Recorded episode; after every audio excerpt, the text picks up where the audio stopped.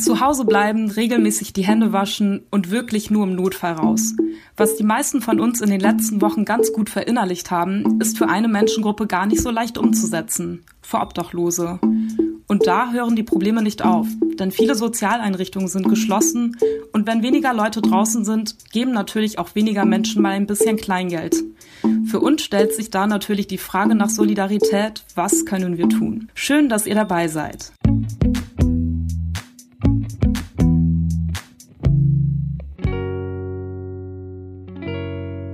Ich bin Neil Czakmak und hier mit Christian Eichler. Hallo Neil. Ja, wir fragen uns in dieser Folge, ähm, wie Obdachlose am besten durch diese Zeiten kommen und sprechen darüber mit Nikolas Migut, Gründer des Hamburger Obdachlosenvereins Straßenblues. Hallo Nick. Hallo, schön, dass ich da sein darf.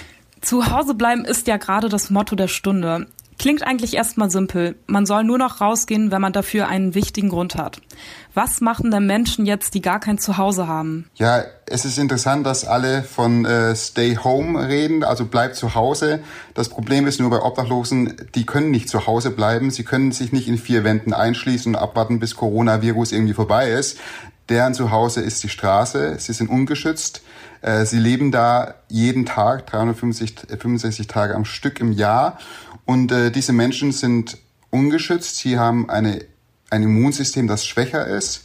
Äh, sie sind gefährdet. Sie gehören also zur Risikogruppe auf jeden Fall dazu. Und ähm, wenn man sowas sagt wie diese Hashtags, die ja jetzt gerade aufkommen, so wie ähm, Stay Safe zum Beispiel, also äh, das, das macht überhaupt keinen Sinn für, für Obdachlose, weil sie nicht sicher irgendwo sein können. Für die wäre eher so ein Hashtag wie Let me be safe, also lass mich sicher sein, lass mich irgendwo unterkommen. Das wäre für diese Menschen gerade wichtig und diese Menschen gehören geschützt. In manchen Bundesländern, wie zum Beispiel in Sachsen, ist es ja gar nicht mehr erlaubt, draußen zu sein, wenn man nicht in Bewegung ist. Also zum Beispiel darf man nicht auf einer Bank sitzen. Was heißt das konkret für Obdachlose? Also wo sollen die jetzt noch hin? Also erstmal ist es schon so, denke ich, dass man beachten muss, auch als Obdachloser, wenn man draußen ist, dass man Gruppenbildungen vermeidet. Also fünf, sechs, sieben Leute äh, auf einem Haufen, das sollte vermieden werden. Dennoch ist es schwierig, ähm, ganz also wenn man, wenn man überhaupt nicht in einem Bundesland äh, nicht mehr rausgehen darf, ist es nicht möglich. Das ist, ist, ist ja äh, verrückt, äh, einem Obdachlosen zu sagen, du darfst nicht mehr rausgehen, weil er draußen ist seine Heimat, äh, notgedrungen. Äh, er muss draußen bleiben. Äh, das heißt, äh, der beste Weg wäre eigentlich, alle Obdachlosen in irgendeine Unterkunft zu bringen, irgendwo, irgendwo in dieser Zeit leben zu lassen in einem Zimmer ähm, und nicht draußen auf der Straße zu lassen bei Wind und Wetter, Tag und Nacht. Das ist an sich schon schlimm, jedes äh, Jahr, äh, zu jeder Zeit, aber jetzt insbesondere beim Coronavirus und diese Umstände, die wir haben, ist es noch fataler und ähm, ehrlich gesagt auch inhuman. Ja, was beschäftigt denn obdachlose Menschen, mit denen du zu tun hast gerade? Also vor welcher Situation stehen die? Was für Optionen haben die jetzt? Naja, also es war so, ähm, dass wir, die Geschichte muss ich mal kurz erzählen und ein bisschen ähm, ausholen, dass wir vor vier Wochen festgestellt haben, dass Obdachlose in Hamburg jetzt, äh, wo wir sind, ähm, ganz große Not hatten. Das war so Anfang, Mitte März. Da war ein Ehrenamtlicher, der Ralf, von uns unterwegs und hat gesehen, dass sie keine Spenden mehr bekommen, die Obdachlosen, dass sie keine Pfandflaschen mehr sammeln können, dass die äh, Straßen leer gefegt sind wegen Corona und dass sie keine Einkünfte dadurch haben, äh, womit sie sich was zu essen kaufen können. Und dann hat er mich angerufen hat gesagt, Nick, wir müssen da was machen. Und äh, wir haben gleich gesagt, okay, dann machen wir 5000 Euro sofort flüssig und verteilen dieses Geld an Obdachlose in 20 Euro Geldscheinen. Das ist die Soforthilfe, die wir machen mussten, weil die haben richtig gehungert, weil ganz viele, muss man wissen, damals vor vier Wochen waren ganz viele, fast alle Essensausgaben, ähm, die sie normalerweise regulär besuchen können, waren geschlossen. Also sie konnten nicht irgendwie an Essen kommen, an, an kalte oder warme Mahlzeiten. Es war fast, fast nicht da. Bis heute vier Wochen später ist es immer noch so, jetzt so langsam laufen die wieder an, die regulären Essensmaßnahmen und die versuchen, Essen auszugeben, äh, nicht in einer Gruppenbildung, sondern einzeln. Das, das läuft jetzt langsam an. Aber da war die Not sehr, sehr groß und wir mussten handeln. Und in der zweiten Stufe haben wir gesagt, wir geben Suppen aus, weil auch die letzten vier Wochen die Obdachlosen wirklich Hunger gelitten haben, weil sie wie gesagt, keine Einkünfte haben und mussten irgendwie durchkommen, über die Runden kommen. Und da haben wir ad hoc geholfen. Genau, das habt ihr dann sofort irgendwie umgesetzt und ihr habt aber auch angefangen, Online-Spenden zu sammeln, ne? Genau, das äh, war ja die Idee, dass wir neben dem Vereinsgeld für 5000 Euro, wir dachten, das reicht nur für eine bestimmte Zeit, also nur für ein paar Tage, äh, äh, dass wir die Bevölkerung mit einbeziehen. Und das heißt in diesem Fall, dass wir ein Crowdfunding gemacht haben, bei Better Place war das, oder ist das immer noch so, äh, dass es läuft und dass wir gesagt haben, liebe Menschen da draußen, äh, wenn ihr nicht rausgeht auf die Straßen, wenn ihr nicht in der Innenstadt seid in Hamburg, dann helft doch einfach von zu Hause aus, spendet doch was, zum Beispiel 20 Euro und wir äh, in geschütztem Rahmen mit gewissem zwei Meter Abstand und, und Handschuhen äh, und Masken geben das Geld aus an die Obdachlosen und dadurch könnt ihr doch ein Teil der Lösung sein äh, für diesen äh, schwierigen Moment der Notsituation für Obdachlose und äh, könnt uns dadurch unterstützen. Das haben ganz viele gemacht und äh, dadurch äh, konnten wir das auch weitermachen, indem wir dann nach den Geldscheinen äh, Gutscheine gekauft haben, ähm, Supermarktgutscheine, wieder 20 Euro äh, vom Wert her und haben die auch ausgegeben. Die geben wir bis heute aus. Mittlerweile ist ja auch ein zweites Projekt dazu gekommen. Also ihr wollt ja Obdachlose in Hotels unterbringen. Was habt ihr dann hierbei bislang erreicht? Ja, die Idee kam auf äh, so äh, Ende März, Anfang April dass ähm, viele Sozialarbeiter, mit denen ich gesprochen habe, ich bin ja im stetigen Austausch jeden Tag mit Berlin und auch in Hamburg, mit Sozialarbeitern, Straßensozialarbeitern, Streetworkern, die mich auch beraten. Ich bin ja auch äh, selbst nicht vom Fach. Ich bin eher ähm, kreativer Filmemacher äh, und äh, ich äh, brauche diese Expertise.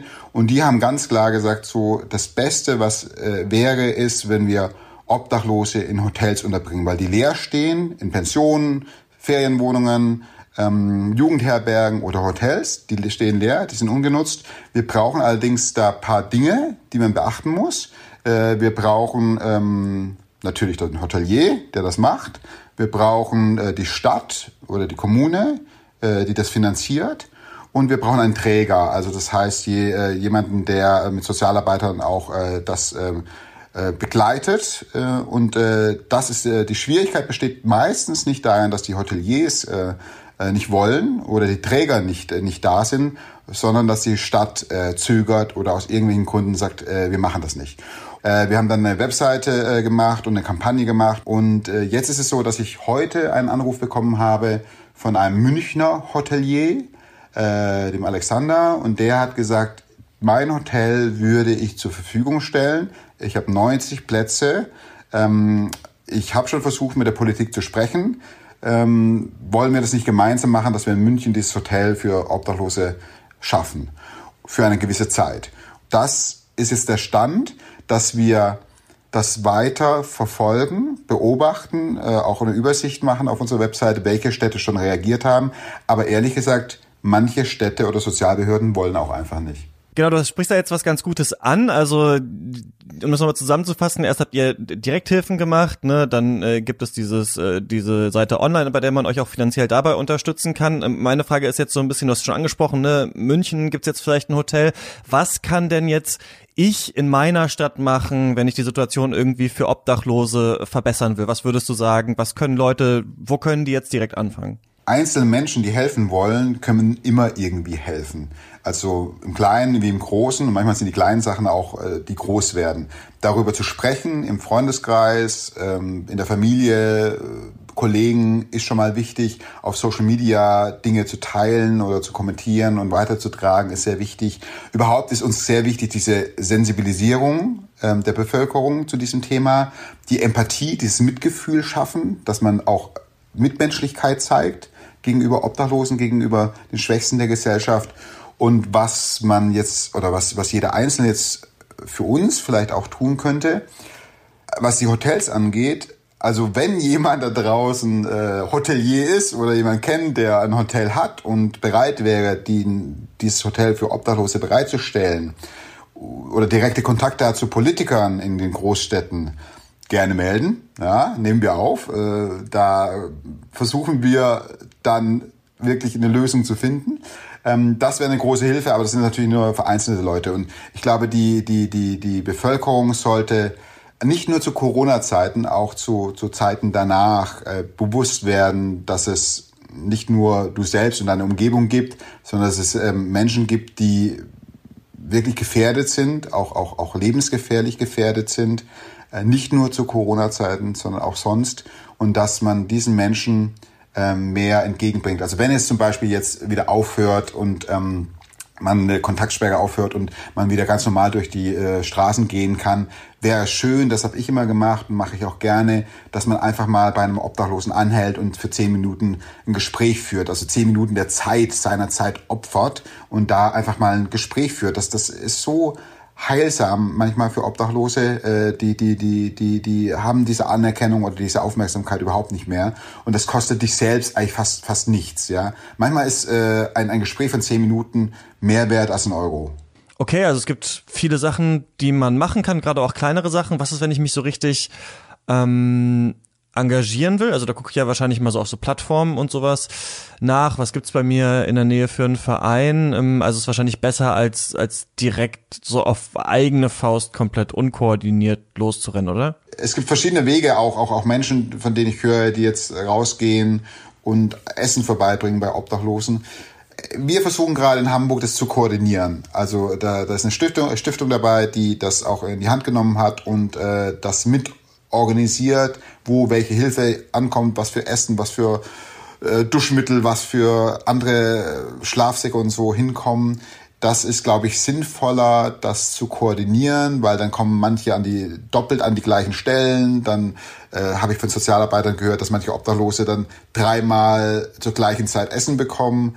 Das ist nicht ideal, weil dann wird vielleicht auch was nicht benutzt. So, es ist, glaube ich, ähm, idealer, dass insgesamt zu koordinieren. Und das ist, glaube ich, immer ähm, besser, als wenn man so alle durcheinander wirbeln. Ähm, deswegen würde ich eher vorschlagen, wenn einzelne Personen sich engagieren wollen, äh, wirklich zu Organisationen gehen, die da schon drin sind und, und mitmachen wollen. Also man kann natürlich immer spenden und Geld spenden auf der Straße, das kann man gerne machen, äh, aber ich glaube, so ehrenamtliche Hilfe sollte koordiniert sein. Okay, also man kann, genau, du hast es gesagt, man kann Geld spenden, man kann irgendwie so ein bisschen sein Verhalten im Alltag ändern, man kann äh, Awareness schaffen und alle größeren Sachen wären dann gut, wenn die irgendwie koordiniert ablaufen. Dann schaut man mal, ob es da schon Anlaufstellen gibt. Wir packen dann auch ähm, alle Links, die du jetzt genannt hast und vielleicht noch ein paar mehr in die Podcast-Notes.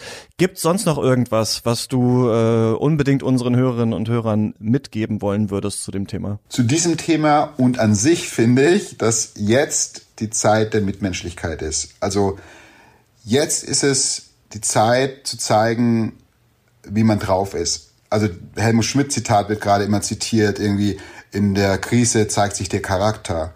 Ich finde, in der Krise zeigt sich der Mensch an sich, wie er handelt, wie er normalerweise sich selbst versteht, ist er eher egoistischer, gibt er gerne auch mal an andere was ab, äh, hilft er jemanden. Ich würde auch sagen, viele Menschen sind mit sich selbst beschäftigt, was ich verstehe, die äh, existenzielle Nöte haben, die Familie haben. Ich habe auch Familie, also ähm, dass das manchmal gar nicht so einfach ist, äh, ehrenamtlich tätig zu sein. Aber die, denen es gut geht, gesundheitlich und, und, und finanziell, und die, die auch nicht äh, äh, sehr eingespannt sind durch drei Kinder, die sie haben oder so. Diese Menschen sollten sich schon fragen, ähm, was kann ich tun? Was kann ich meinen Mitmenschen tun? Das ist, also wenn man jetzt anfangen will, äh, was, was Gutes zu tun, ist ein guter Zeitpunkt. Also diese, Corona-Krise ist ein guter Zeitpunkt, jetzt richtig was Tolles zu tun, weil rückblickend in ein paar Jahren werde ich schon irgendwie äh, vielleicht gefragt werden von meinen Kindern oder von irgendjemand anderem so, was hast du eigentlich damals getan äh, während dem Coronavirus so, als er war? Bringt euch ein, das ist die Gesellschaft, das ist die Gemeinschaft. Das, man, man, sollte, ähm, man sollte gemeinsam wirken und man sollte gemeinsam was schaffen in guten wie in schlechten Zeiten, wie bei einer Ehe. Und so ist die Gemeinschaft, glaube ich, auch eine Gesellschaft. Alles klar. Vielen Dank für das Gespräch, Nick. Ja, ich habe mich sehr gefreut, hier zu sein und ähm, ein bisschen darüber zu erzählen. Und ich hoffe, paar Leute haben was mitgenommen. Ich hoffe, viele Leute haben was mitgenommen und vielleicht wendet ihr es ja auch an. Wenn ihr mehr über die Straßenblues erfahren wollt, Infos gibt es auf www.straßenblues.de. Und falls ihr auch Projekte kennt oder Teil vielleicht sogar eines Projektes äh, seid, das wir unbedingt hier mal vorstellen sollten, dann mailt uns gerne an solidaripod@gmail.com. Bis nächste Woche. Tschüss.